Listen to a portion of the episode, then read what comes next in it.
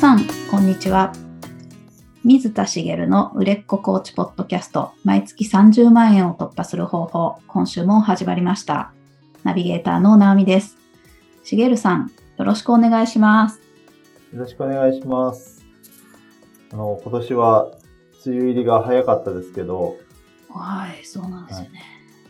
あの、除湿機を買いまして、おー、というのもですね、あの、まあ、あの、引っ越して2年弱なんですけど、要は梅雨を迎えるのが2度目なんですよね。うん、で、えっ、と、マンションの1階なんですよ、住んでるのが。はい。で、湿気がすごくてですね、うん冬はまあ良かったんですけど、やっぱこの季節、まあ夏、えー中盤ぐらいまで、去年すごい、こう、カビと戦ったりしたのがあって、さすがに対策しようということで除湿機を買ったんですね。あで、思ったのが、マンションの1階って、こう、湿気が溜まりやすいとかってよく聞きません？ー、うん、そんなイメージがあります。で、私もそういうイメージあったんですけど、知ってたんですね、知識としては。うんうん、知ってたけど、いや、ここまでだとは思ってなかったみたいなところがあって、うん、そうなりやすい部屋もあるんだろうなぐらいに思ってたんですけど、いや、すごいなと思ってですね。あの、まさにこれ、なんていうかな、知識として知ってることって、知識として知ってるだけで、うん変な言い方ですけど、身についてないというか、体験して初めてわかるっていうか、あの、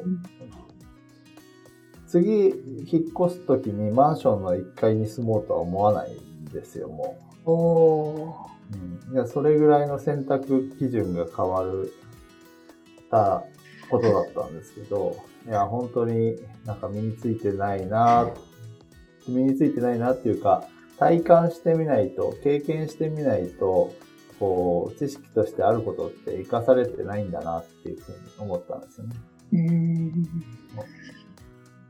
うんまあ、ということがあって、まあ、除湿機を買ったんですけど、まあ、結局ネットで買ったんですけどね。そうなんですか？はい。ネット、ネットで買うって結構リリスクというか、私結構抵抗があるんですけど、その辺全然ですか？あ、抵抗があるんですか？はい。あネットの方が安かったので、ネットで買ったんですけど、うん。はい。あどういうところに抵抗があるんですか？なんだろう。まあなんか、よく、周りにはネットショッピングよくする人がいるんですけど、家族も。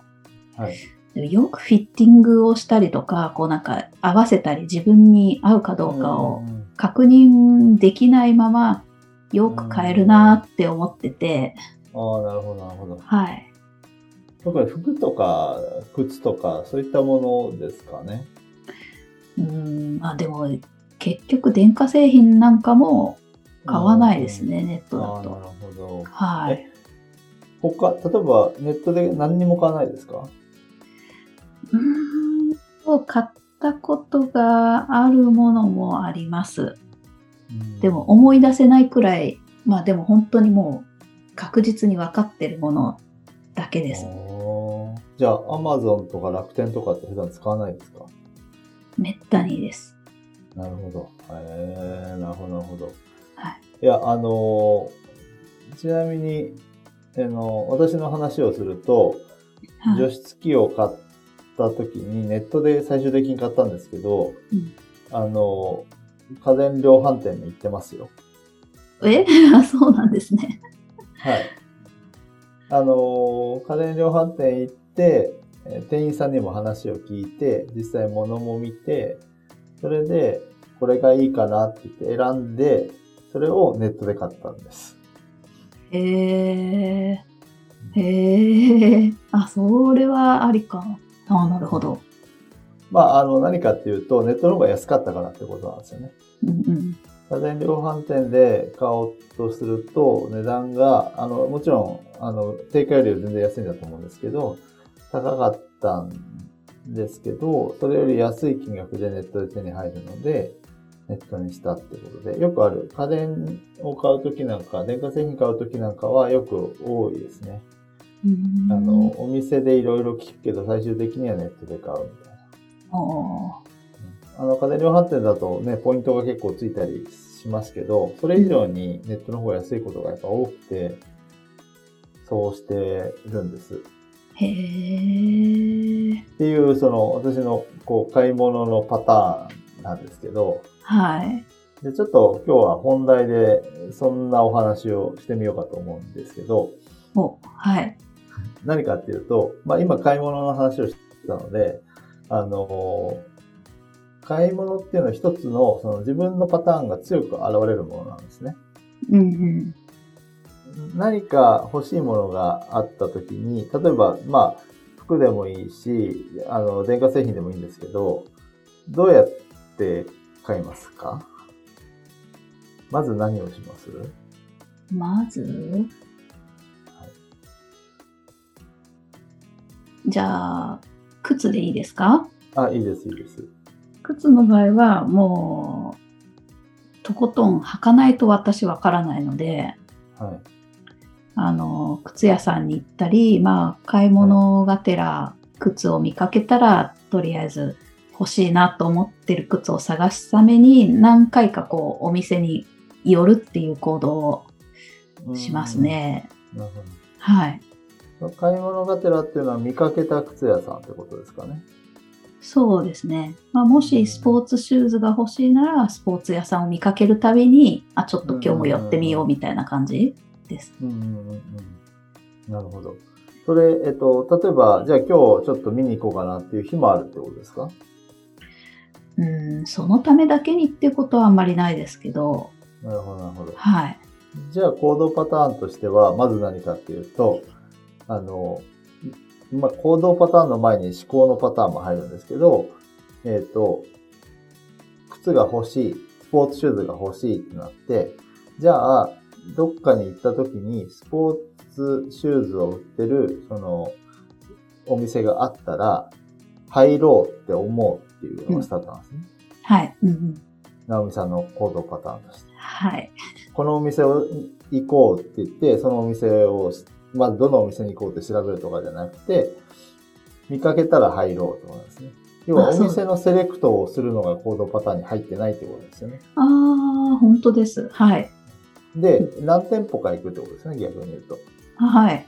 うん、そこですよね。要は、このお店がいいからこのお店に行くんじゃなくて、いろんなお店を、あの、いろんな靴を試すために、いろんなお店を試してみようってことですよね。はい。そういう行動パターンを取る方ってことですよね。ああ、なるほど。はい、そうです。で、そこから、まあ、いろいろ、う一つ一つ追っていけば、ああの、買うまでのプロセスってあるじゃないですか。はい。いいなと思ったら、すぐ買います？うん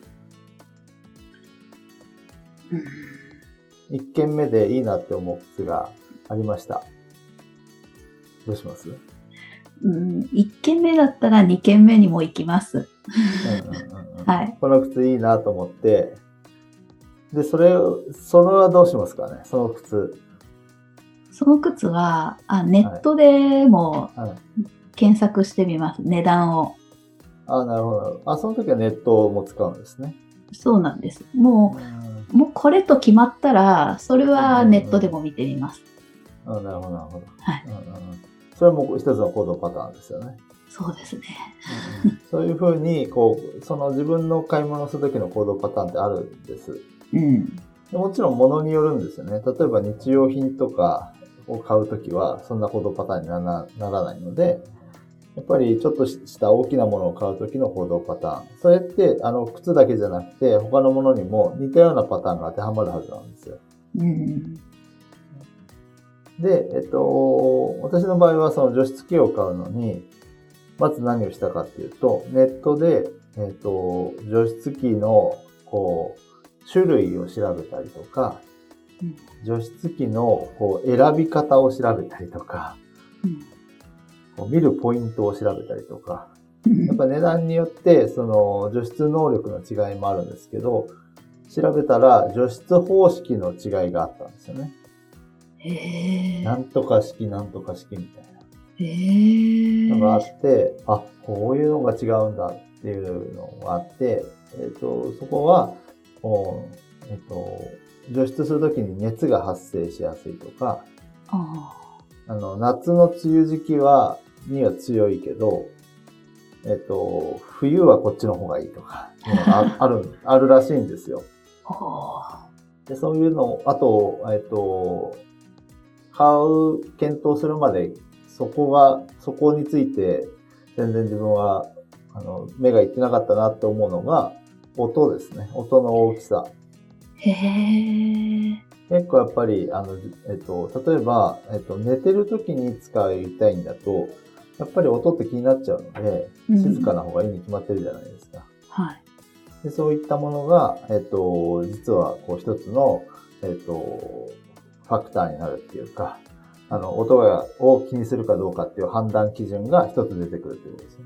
うん、で、えっと、そういったものを調べた上で、えっと、お店に行くんです。はい。で、お店に行って実際のものを見たり、で、予備知識がある状態で、店員さんに話を聞くと、いろいろこう違う視点の話をしてくれたり、同じポイントの話をしてくれたり、あるいはしてくれた話に対して予備知識があるので、質問がさらに出てきたりするんですよね。うん。それで、こう予備知識の裏付けをしたり、あの、これがいいのかなっていうのを、その専門家の意見を聞いたりして、こう絞っていく。で、余裕があれば別の店舗にも行ってみたりするってこともあるんですけど、はい、あの、そうやって絞って、で、最終的にその中で絞ったものを、まあネットで検索してお店の値段と比較をして、まあこれでいいかなみたいな決定をするっていうようなパターンを取るです。うんで、今日何の話をしてるんだってことになるじゃないですか。買い物の話をしてるのってなるんですけど、今日お話したいのは、その、今買い物の例でお話をしましたけど、その自分が取る行動パターンというのがありとあらゆるものにあるんですよね。うん、で、特に、その、成功しやすい自分のパターンっていうのを持ってるんです、人は。へー、はい。なので、そのコーチングにおいても、そのパターンを知るっていうことを、えっと、活用できる場面があるので、それについてお話していきたいんですよね。実際どういうパターンをこう活用していけるかっていうと、一つは習慣化の行動パターン。ああ、はい。でもう一つは新たなことへチャレンジするときの成功パターン。へえ、はい。これって、えっと、例えば習慣化なんかで言うと、私も習慣化にこう取り組んだ、もともと苦手なので、あの、取り組んだ経験があるんで、えっと、お話を、こう、一般的に成功しやすい方法なんかについては、こう、実際に、あの、コーチングでもレクチャーしたことがあるし、あの、セミナーをやったこともあるんですけど、うん、それって一般論の話で、100%全員に当てはまる話じゃないんですよね。で、最もいいのは、その本人が習慣化に成功した時のパターンを使うってことなんです。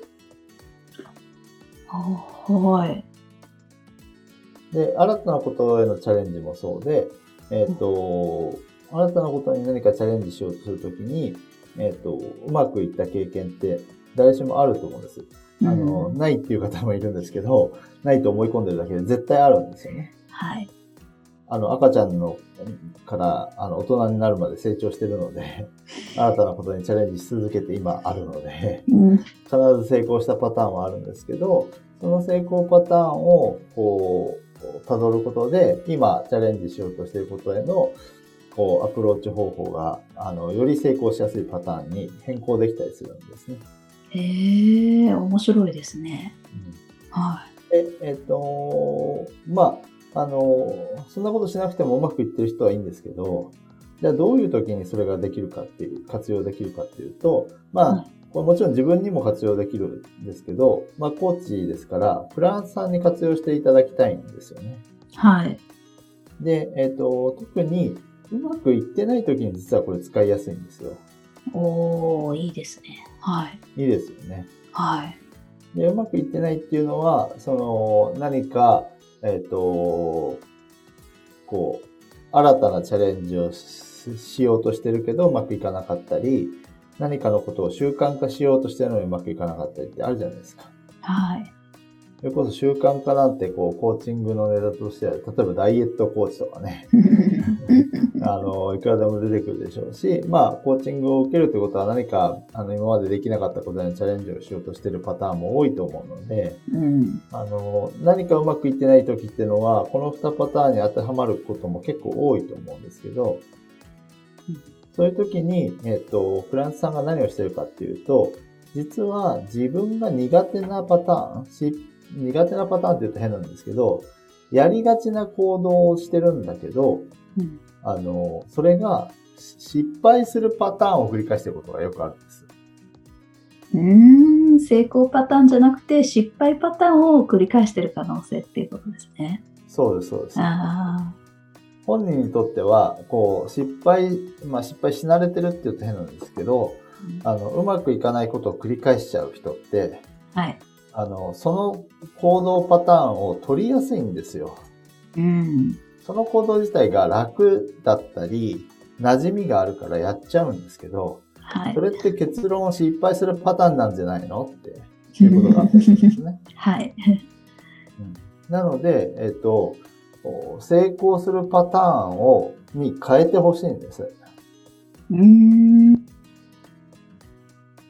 で、これって、えっ、と、本当にこれを知ってると、コーチとしては、あの、とても良くて、はい。なんでかっていうと、クラントさんが失敗をこう繰り返しちゃってる時って、コーチとしても、あ、どうしたらいいんだろうって思うことってあるじゃないですか。はいで、その時に、もう全く別の切り口からアプローチできるんです。うんまあ、あのー新たなことにチャレンジしようとするときって、絶対壁が立ちはだかりますよね。はい。で、その壁を頑張ってクライアントさんがよじ登ろうとしてるんだけど、うまくいかないと。うん。で、その時にコーチが一生懸命、その、壁の、その、クライミングの仕方を教えてることがあったりとか、あまあ、コーチだから教えるっていうと違うのかな。クライミングの方法をどうやったら上手にクライミングできるかを導こうとしてるけど、クライミングが成功した経験がなければうまくいくわけないんですよね。はい。で、じゃあ過去そういった壁を乗り越えたことがあないわけはないので、うんあの大小は別にしてですね、その壁を乗り越えるう本人が得意とするパターンがあるわけなんですよ。うん。で、例えば壁にはしごをかけるうん。っていうこともあるかもしれないし、壁をこう、なだらかな斜面にするとか、階段にするっていうことかもしれないし、うん。あるいは、あの、壁自体を、こう、避けて、壁に直面しないで、あの、別の道から行くっていう方法を取るのが得意な人もいますよね。うんあとは、その、愚直に登るのが好きって人も中にはいいかもしれないですけど、はい。その人のその成功パターンがあるはずなんです。うん。で、えっと、私の場合は、実は、あの、階段にするのが得意なんですよね。あの、壁を一気に乗り越えるのってのがものすごい苦手で、何をするかっていうと、壁の前に立ちはだか、あ壁の前に立つと、あの、登れないなと思って、登る行動をなかなか始められなくなっちゃうんですよ。うんうんうん。はい。これ失敗パターンで、要は何、何が起こるかっていうと、や、えっと、壁の上には立ちたい。けど、登る行動を始めないっていう、こう、行動パターンに陥る。ああ、なるほど。はい。これが私の失敗パターンで、これを、例えば私がクライアントで、コーチが、えっと、そのままなんとか頑張らせようとすると、あの、ま、その行動が止まっちゃうと。うんじゃあ、まず一歩行動してみましょうよっていう時に、えっ、と、そのまま壁を無理やり登らそうとすると、私の場合は絶対うまくいかないってことですよね。うんなので、階段にするっていうのはどういうことかっていうと、その壁を、にいきなりこう手をかけるのは大変だから、まずその壁を階段にするっていうのは、その壁の上であるゴール地点にたどり着くのに、できる最初の一歩の行動は何かってことを特定してあげて、一段階段を登るってことなんですよね。うん例えば、えっ、と、私の場合で言うと、まあ、起業したかったわけなんですよね。うんで起業したいっていうのに、えっ、と、起業をするっていうゴールの壁があまりにも高すぎて、うんできないんじゃないかって思ってた時期っていっぱいあるわけです。ああ、はい。で、えっ、と、それよりも随分こう、細かいステップで、最初に、その、えっ、と、クライアントさんを、かあの、要はお金とか関係なくうん、クライアントさんになってもらう。はい。要は体験セッションを受けてもらうっていうのを初めにやったんですよね。しかも知り合いに。ああ、はい。うんこれは結構簡単ですよね。コーチングを学んで、えっ、と、ただで受けてもらうっていうのをやったわけです。でこれは、あの、その階段の一歩になるわけですけど、全然、えっ、と、苦にはならないと。でその後、お金を取るのにハードルがあったんですけど、えっ、と、1回1000円で取れるようになった。うんみたいなのを積み重ねていって、その段階で、えっ、と、よし、これで起業できると思ってないわけですよ。あでも階段は確実に登ってるのは分かりますよね。あ、はい、はい。で、えっと、そうやって一歩ずつ進むっていうのは、これは多くの人に当てはまる成功パターンの一つなんですけどうん、これ全員のパターンではないんですよね。で、ご本人にとって、えっと、いいパターンっていうのがあるので、うん行き詰まってる時に、その、おじゃあちょっとそういった壁を乗り越えるときに、えっ、と、今まで何か壁を乗り越えたものって何かありますか？っていう話をして、その時をこう振り返るんです。うん。そうすると、どういう順番で、さっきの買い物でお伺ったお話と一緒ですよね。うん直美さんの場合は、えーまず、その、おお店にたまたま出会ったら入るうんっていうことをやる。そういった自分のパターンを、あの、全く別のもので導き出すわけですよ。うん。そうすると、その最初の一歩がすでに、その今うまくいかないってことを繰り返しているパターンと違うものになってるわけなんですよね。うん。で、それを繰り返し、あの、その、おあ新たに出してきたパターンをやってみると、全然違う結果が得られるってことがたくさんあるので、うん。まずその成功パターン、クライアントさんの成功パターンを知るっていうことが大事ってことですね。なるほど。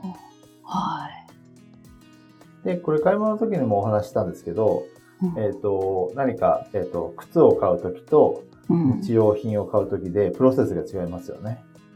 そうですよね。ちょっと種類が違いますね。はい。いつも使ってる、えっ、と、シャンプーを買いに行くのに、あの、たまたま、あの、見かけたお店に、があったら、あの、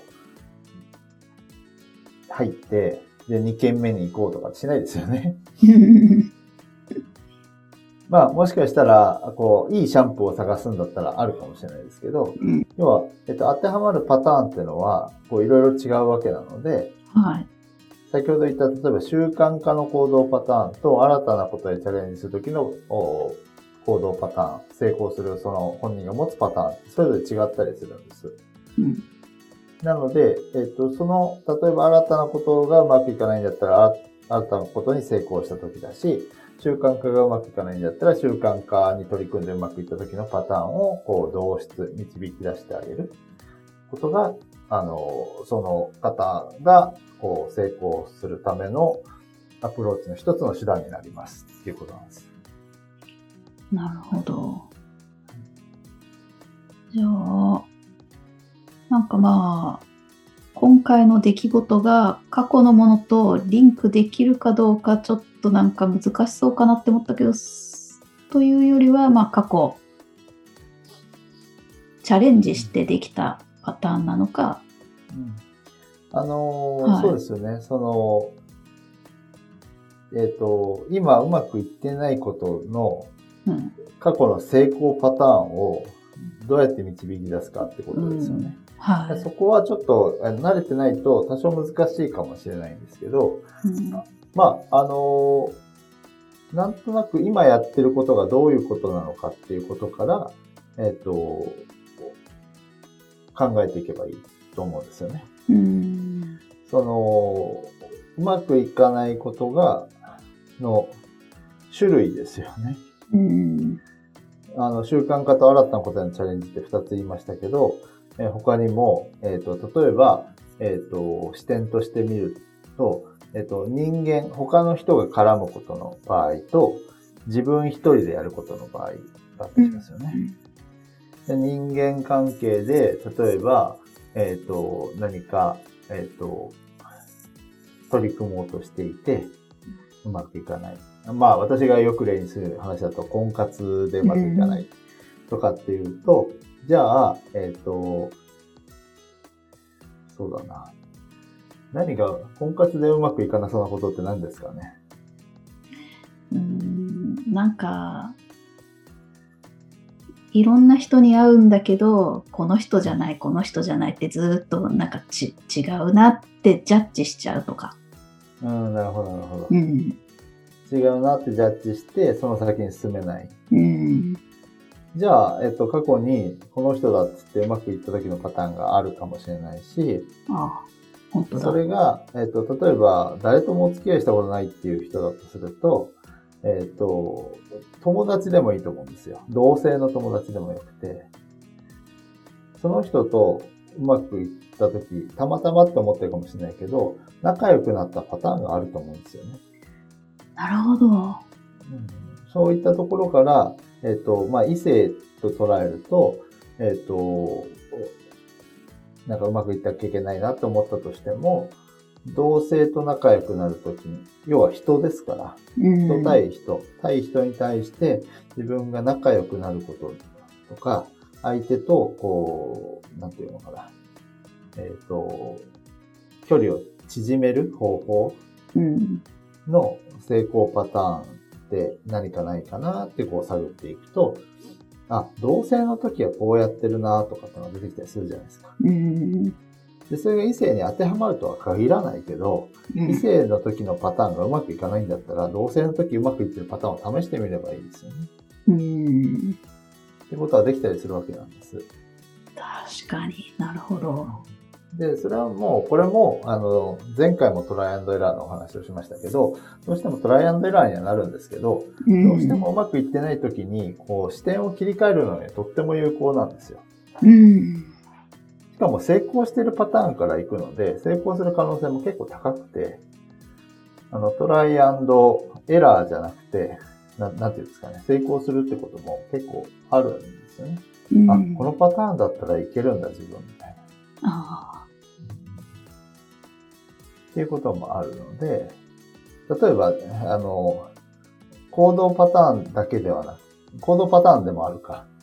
その、この人違う、あの人違うって思っててうん、同性と仲良くなる人って、あの、例えば相手がこういうタイプの人だと、なんか自分ってすごく、あの、壁を取り払いやすいんだよなと思ってた。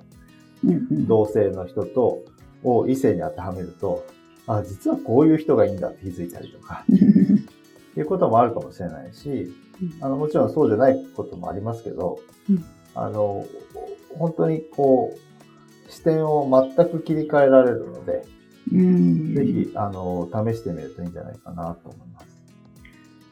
なるほど。すごい。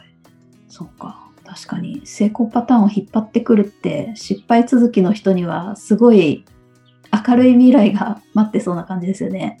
はい、しかも、うん今までやってないことのはずなので、うん。